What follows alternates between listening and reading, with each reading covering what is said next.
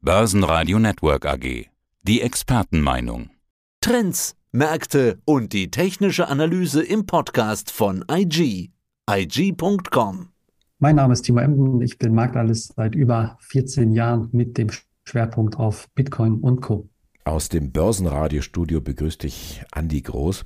Timo, was beim DAX die 16.000 Punkte sind, das scheint beim Bitcoin die 30.000 Dollar Marke zu sein. Äh, ist das so? Wie kommt das?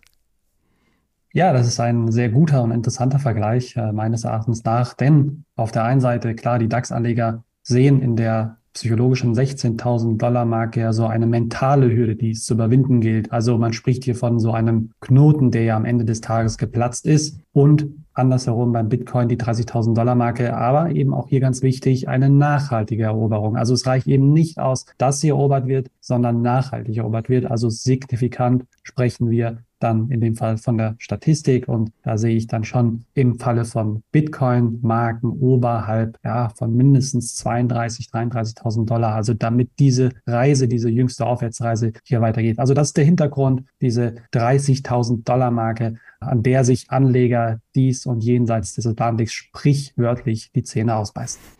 Wir hatten ja im DAX Anfang Mai, also gleich der erste Handelstag, der 2. Mai, gesehen, wir sind über die 16.000 drüber, gleich zu Beginn des Tages, aber dann kam so der Pullback und es ging runter, runter, runter.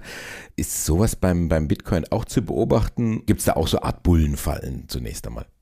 Absolut, ja, genau. Die klassische Rede wäre dann eine sogenannte Bullenfalle oder eben, was auch immer natürlich gern gemacht wird, dass Anleger sich kurz überhalb besagter Marken, also 30.000 Dollar respektive 16.000 Punkte, dann positionieren mit einer sogenannten Verkaufsposition, also eine Leerverkaufsposition und dann auch dieses Aufwärtsmomentum ins Stocken gerät, was sich dann eigentlich umkehrt genau in dieses Abwärtsmomentum. Also dann gibt es so diesen bodenlosen Fall. Anleger wissen dann gar nicht, was los ist. Man spricht dann auch klassischerweise dann auch natürlich von Gewinnmitnahmen. Viele wiederum haben nicht nur einen Verkauf eingelegt, äh, sondern ziehen ihre Positionen dann dann auch gleichzeitig einfach nur glatt. Das ist eben auch möglich, also klassischer Griff zum Kassenhebel. Und ähm, das sehen wir auch immer wieder häufig äh, bei Bitcoin, sei es an der 25.000 Dollar Marke, sei es an der 20.000 Dollar Marke. Also auch da ruhig mal in die Vergangenheit schauen. Runde psychologische Marken beim Bitcoin sehr, sehr beliebt. Also die Charttechniker, die sagen mir dann oft, ja, runde Marken, das ist, das ist was für Amateure. Wir gucken da wirklich auf die siebte Nachkommastelle. Ich bin da durchaus anderer Meinung. Also natürlich kann man auf der, auf der einen Seite bis zur siebten oder achten Nachkommastelle seine Berechnung anstellen und dann auch seine Position demnach eingehen, gar keine Frage. Aber ich ähm, bin da doch durchaus der Meinung, auch im, im Kryptomarkt, dass hier weniger mehr ist. Also dass wirklich die Einfachheit äh, die Musik macht und das Spiel. Und man sieht das eben auch bei den Anlegern, die ja zumindest auch anfangs nicht institutionell waren, sondern hier waren durchaus Privatanleger äh, am Werk, weil die institutionellen Größen natürlich noch gar nicht Zugang hatten. Ich rede hier bis zum Jahr 2018, Ende 2018, Ende 2017 in dem Fall, also Anfang 2018. Und das Spiel hat sich jetzt natürlich so ein bisschen gedreht, seitdem eben auch beispielsweise sogenannte Future-Kontrakte auch handelbar sind, also institutionelle Größen jetzt Zugang zum Markt gefunden haben. Aber last but not least, glaube ich, unter dem Strich auch diese Einfachheit hier im Kryptomarkt, seien es diese 30.000 Dollar, über die wir gerade reden, oder auch die 20.000 Dollar, dass das auch in Zukunft äh, weiter vom Bestand bleiben wird, bedeutet ergo respektive die 35.000 oder vielleicht auch die 40.000 Dollar. Also das kann man gerne so ableiten. Ich würde hier nicht die großen Berechnungen anstellen. Meiner Meinung nach, ich denke, auch hier in der Kryptowelt sollte man es dann eher einfacher halten. Weniger ist mehr, finde ich gut. Was spräche denn für einen Sprung über diese ja, nächste Runde Marke, über die 30.000 und das auch nachhaltig? Was spricht vielleicht auch dagegen? Welche Rolle spielen denn die Inflationsraten für den Kurs des Bitcoin?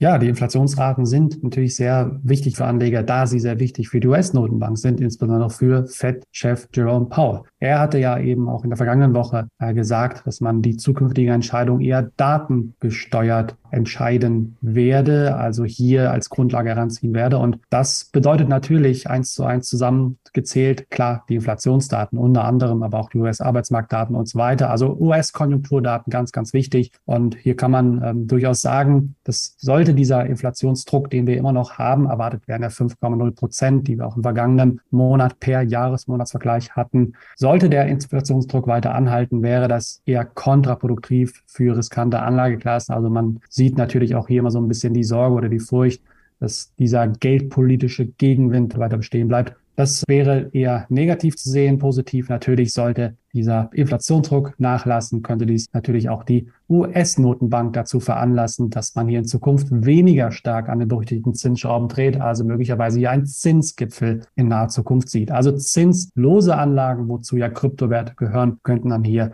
an Attraktivität gewinnen.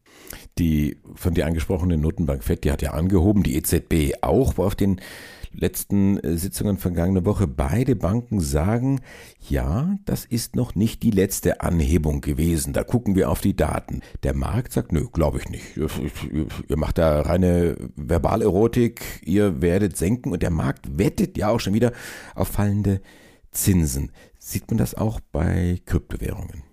Ja, durchaus. Also das war ja zumindest die Wette in den vergangenen Monaten. Also seit Anfang des Jahres haben Anleger ja auch fleißig zugegriffen. Also im Drei-Monats-Vergleich haben wir ja einen Plus von 20 Prozent, aber auch in den vergangenen sechs Monaten mal die Zahl haben wir fast 60 Prozent plus. Also das ist schon hier so die Wette, dass man sich ja in naher Zukunft hier auch wieder möglicherweise fallende Zinsen einstellt, insbesondere in den USA. Das war durchaus sehr, sehr riskant, beziehungsweise man hat sich möglicherweise auch hier vielleicht zu weit aus dem Fenster gelehnt. Aber das ist eben am Ende des Tages immer auch die Wette am Markt. Was passiert in der Zukunft? Und das kann sich natürlich rechnen, gar keine Frage. Also auch wieder die Verbindung, der Zusammenhang zur 30.000 Dollar Marke. Ist sie möglicherweise zu ambitioniert? Sind die Notenbanken noch nicht so weit, dass wir hier sagen können, ja, wir haben die Inflation im Griff, wir können auch wieder die Zinsen senken. Das ist so die Frage am Markt, wo es noch keine Antwort, keine wirkliche Antwort drauf gibt. Aber Anleger eben dürften diese natürlich die Wirtschaftsdaten, wie beispielsweise Inflationsdaten etc. nach geldpolitischen Hinweisen klar abklopfen. Diese Zinsdiskussion, die führt uns auch zu einem nächsten Thema. Die Konsolidierung in der Bankenlandschaft, sie geht weiter, aber ein bisschen anders als sonst. Banken wackeln, aber bevor sie umfallen, kommt dann ein großer Spieler und schluckt sie. Das soll beruhigen, dieses Spiel momentan. Tut es das?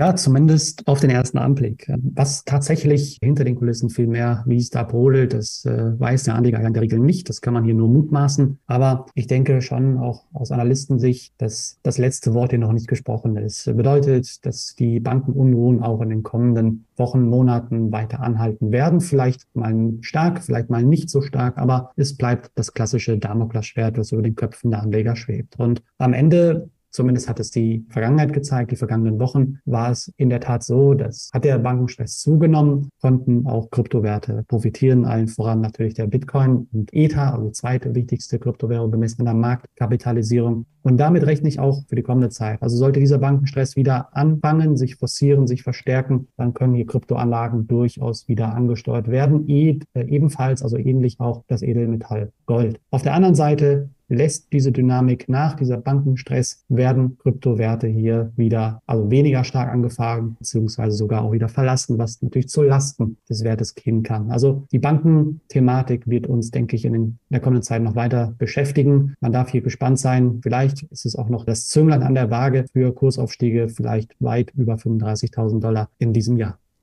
Bankenkrise, Zinsdiskussion, Inflationsdiskussion und mittendrin die Kryptowährungen und allen voran der Bitcoin. Timo Emden, Dankeschön für dieses Update. Vielen Dank. Soweit der Podcast von IG. Analysen, die Märkte, Charts und Webinare unter IG.com. Börsenradio Network AG. Das Börsenradio für Broker.